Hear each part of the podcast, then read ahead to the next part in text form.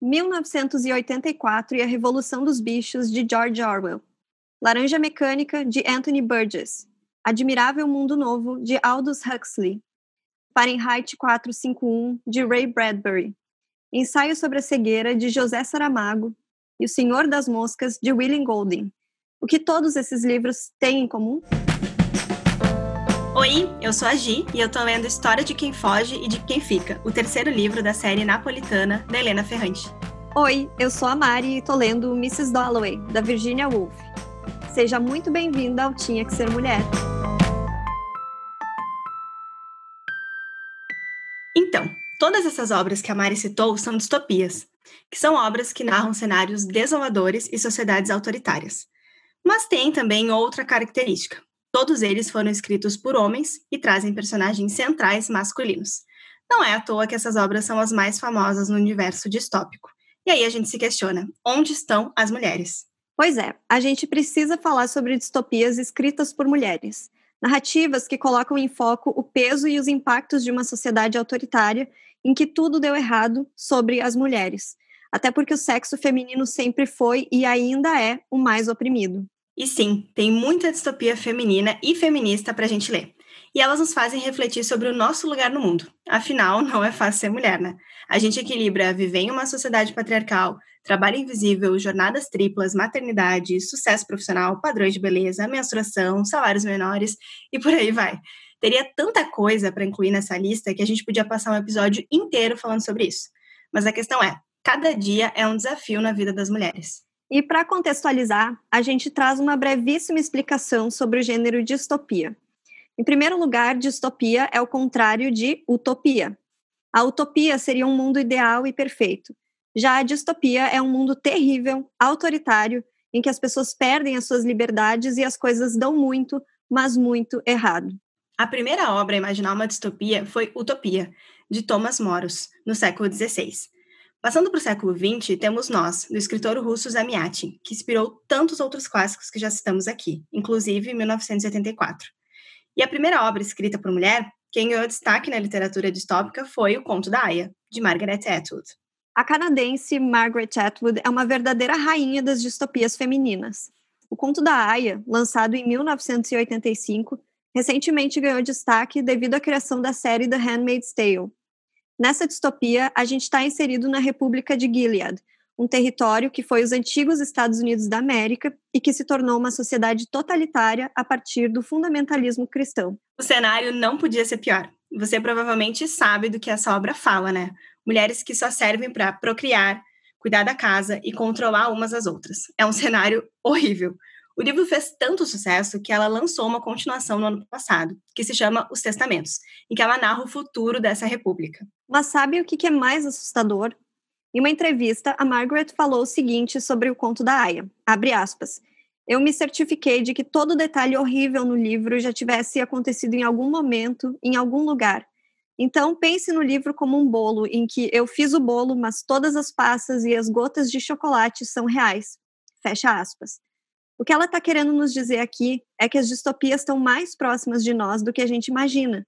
Muitos elementos da realidade poderiam ser classificados como distópicos. Exatamente, Mari. Aliás, a autora classifica a própria obra como ficção especulativa, ou seja, algo que leva os eventos ao extremo e não algo surreal.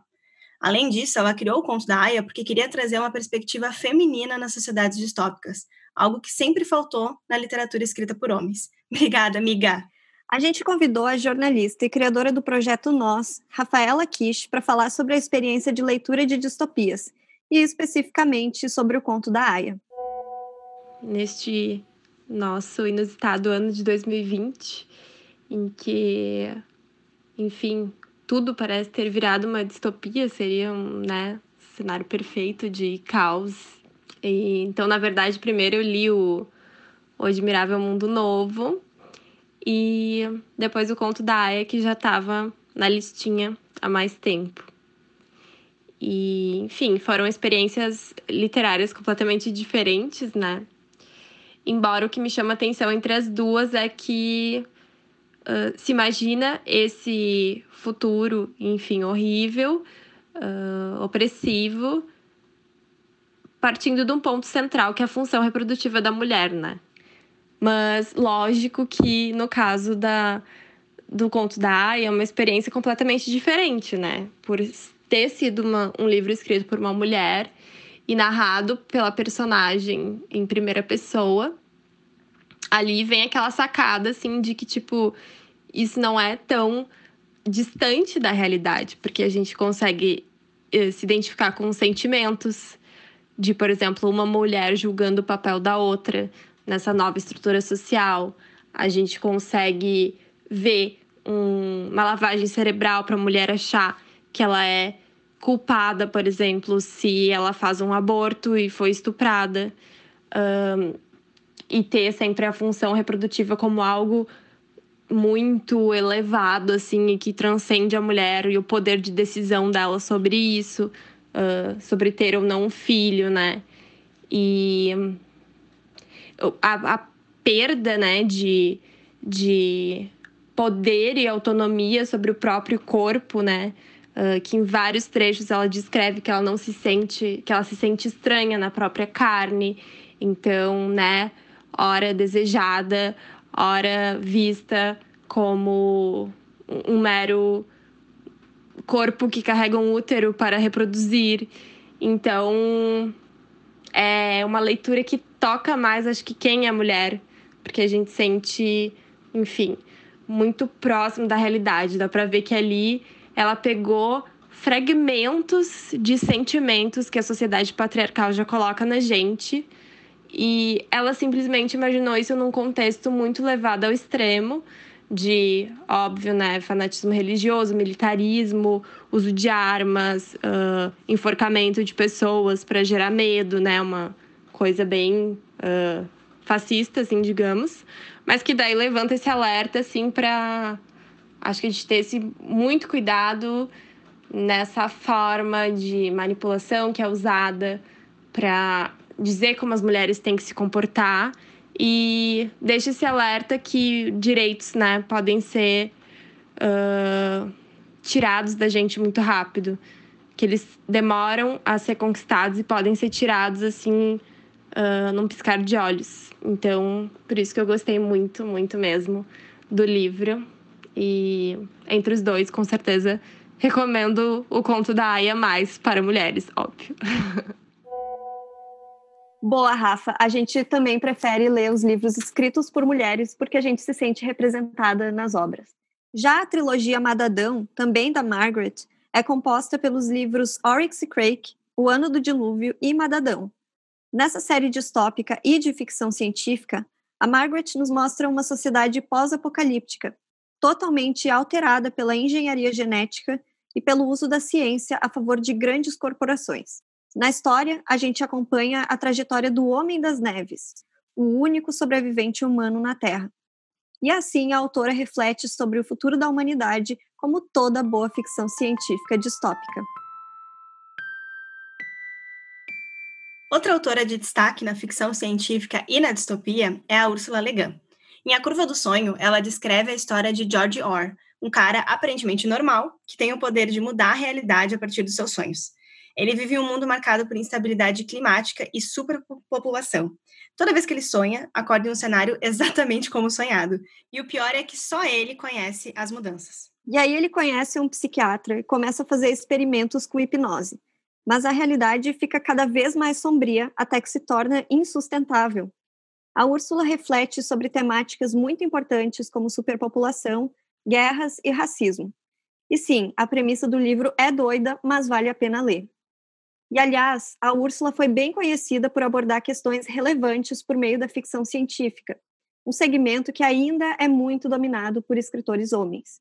A gente também recomenda o livro A Mão Esquerda da Escuridão, que não é uma distopia, mas imagina um mundo em que não existe diferença de gênero entre as pessoas. Outro livro muito bom que a gente recomenda é As Horas Vermelhas, da Lene Zumas, que gerou altas discussões no nosso encontro do Bem Mulheres. E eu já vou revelar aqui. Metade amou e metade não conseguiu curtir a leitura. É bem ame-o ou deixe-o. É, infelizmente eu sou da metade que não conseguiu curtir tanto, mas eu reconheço a importância da obra e as reflexões que ela gera, né? Só que a história é interessante sim. Os Estados Unidos estão tentando restaurar a dignidade das famílias. Então, claro, o aborto é proibido e criminalizado, independente da circunstância. A inseminação artificial, a fertilização in vitro e qualquer outro método não natural de gravidez também. Enquanto isso, a adoção é permitida somente para casais heterossexuais. Afinal, existe um projeto chamado Toda Criança Precisa de Dois, que impede a existência de mães solteiras, já que elas são as responsáveis por tantos criminosos e viciados que existem no país. É bizarro, né? É um absurdo, é um absurdo. E, é, inclusive, a gente precisa falar sobre essas mães solo, porque são mães que sustentam famílias, filhos, lares sozinhas, que possuem jornadas incontáveis e ainda enfrentando preconceito, solidão, dificuldades financeiras e muito mais. Nos últimos 10 anos, o Brasil ganhou mais de um milhão de famílias compostas por mães que cuidam sozinhas dos seus filhos. Eu vou repetir esse número, gente: um milhão. É muita gente. E fechando esse parênteses, porque é importante mesmo fazer esse complemento. O livro acaba não sendo tanto mais assim uma distopia feminina, porque muito do que o livro traz tá, tá acontecendo, sabe? Já tá perto de acontecer, já, já faz parte da nossa realidade. E é por isso que as distopias doem cada vez mais é difícil ler e conectar com a nossa realidade. Aqui no livro há uma grande reflexão sobre a falta de escolhas permitidas às mulheres. É muito forte e nítido os padrões sociais em que cada uma é submetida. Inclusive, as personagens são tratadas por seus papéis sociais, então não interessa a individualidade ou a personalidade delas. Logo, a gente conhece as histórias da esposa, da filha, da reparadora, da biógrafa. Mas uma grande reflexão feita no livro é que todas as mulheres estão infelizes nessa busca por cumprir o seu papel. Logo, existe felicidade para as mulheres? É possível a gente ser 100% plenamente felizes diante da estrutura patriarcal em que a gente está inserida? Fica aí mais uma das milhares de reflexões que estão surgindo com esse episódio. Socorro! Socorro, Guria. A gente começa a refletir e aí a gente não sabe mais nem dizer se a gente consegue ser feliz, né? É muito surreal. É. E outra distopia que vale a leitura é Vox, da Cristina Dauscher. Nesse mundo imaginado por ela, as mulheres podem falar somente 100 palavras por dia. O governo faz inclusive um controle sobre isso. Tipo, as mulheres usam pulseiras eletrônicas que contabilizam o número de palavras. E aí, se ultrapassa as 100 palavras, recebem choques que podem levar à morte. Literalmente, as mulheres são silenciadas nessa distopia. Além disso, as mulheres não podem trabalhar e as meninas não são alfabetizadas. Por que, que a sociedade chegou a esse ponto, né? Em Vox, isso aconteceu por causa de um extremismo religioso chamado Movimento Puro. E durante toda a leitura, refletimos sobre como acontecimentos pequenos à primeira vista podem levar a sociedades autoritárias. A gente se questiona sobre como é esse processo e cria correlações com a realidade. E isso nos empodera e assusta ao mesmo tempo. E para quem busca uma narrativa rápida, cheia de ação e ao mesmo tempo soco no estômago, a gente super recomenda a Vox. E olha só, mulheres também já escreveram distopias em quadrinhos. É o caso da escritora alemã Thea von Harbou, que criou Metrópolis, um marco na literatura do século XX. A obra é considerada uma das mais importantes distopias e narra a história de uma sociedade em que a população é dividida em dois andares. No primeiro andar vive a elite, e no segundo, os trabalhadores. Ao longo do enredo, os operários iniciam uma revolução contra a opressão que sofrem. E para quem gosta de quadrinhos, essa obra é obrigatória. Mas, gente, e se fosse ao contrário? E se as mulheres fossem essas líderes autoritárias das distopias? Então, também existem livros em que as mulheres correspondem ao governo autoritário, como é o caso do País das Mulheres, da Gioconda Belli, autora da Nicarágua, e o Terra das Mulheres, da Charlotte Perkins Gilman, que ficou super conhecido com o conto Papel de Parede Amarelo. No primeiro livro, O País das Mulheres, é isso mesmo que o título já induz. Imagine literalmente um mundo ao contrário do que nós temos hoje. As mulheres ocupam todos os cargos públicos e, sim, desde a presidência até as delegacias de polícia. Enquanto isso, os homens ficam em casa, cuidando das tarefas domésticas, cuidando dos filhos. Mas, claro, eles recebem um salário por isso, já que agora é considerado uma profissão e não mais um trabalho invisível. Quem dera, né? Aliás, estima-se que todo o trabalho não remunerado das mulheres equivale a mais de 10 trilhões de dólares, de acordo com a Oxfam. Imagina as mulheres recebendo essa grana toda, o poder aquisitivo e a independência financeira que elas teriam. O mundo realmente seria outro, né? E falando em outro mundo, no livro, os estupradores são expostos uh, com um E tatuado na testa, para que sejam sempre reconhecidos, já que se entende que não tem punição maior do que a vergonha e a reclusão social, que até então era destinada às vítimas. Olha, não vou mentir que eu acho ruim, sabe? Vamos combinar aqui cá entre nós, né? E o mais curioso é que Fáguas, o país do livro, é latino-americano. Então a gente acaba percebendo várias semelhanças com a nossa realidade brasileira. Inclusive, a mudança do governo e a imposição feminina surgiu depois de anos de ineficiência masculina na gestão pública. Nada que a gente não conheça, né? E para resolver isso, então surge o Partido de Esquerda Erótica. Eu também confesso que eu amei esse nome, e eu amei ainda mais que o PE, de fato, existiu. E a Joconda Belli, a autora, ela fez parte do movimento que foi contra a ditadura de Somoza na Nicarágua. Mas a gente precisa jogar aqui essa reflexão. Seria ruim se fosse assim? O que vocês acham? Claro, acredito que qualquer radicalismo ou extremismo é perigoso, mas durante a leitura a gente acaba percebendo diversos pontos que funcionariam super bem na nossa sociedade hoje, porque tá tudo uma bagunça, né? Isso é muito louco, né, Mari? Outro exemplo é o livro Terra das Mulheres, publicado em 1915. Gente, há mais de 100 anos. E o livro foi inspiração para a criação da Terra das Amazonas da Mulher Maravilha e foi uma das precursoras do debate sobre gênero naquela época. A história começa com um trio de homens solteiros e exploradores em busca de aventura e que resolvem procurar esse famoso paraíso de mulheres que tanto ouviam em boatos e lendas. Só de ouvir esse trecho já dá um rancinho deles, né? O pior é esse imaginário que eles vão criando ao longo do percurso, tipo, nossa, nós vamos encontrar mulheres sozinhas, carentes, elas precisam muito de nós e tudo mais. E eles acham assim real oficial que serão super disputados, idolatrados, eles começam até a fazer contas de quantas mulheres cada homem poderia ter. Sim, é tipo super sexista mesmo, e essa é a ideia do livro. E aí, quando eles finalmente chegam nessa terra das mulheres, eles são surpreendidos com mulheres totalmente independentes, seguras, vivendo em harmonia. Tipo, taram! Bem feito para eles, né?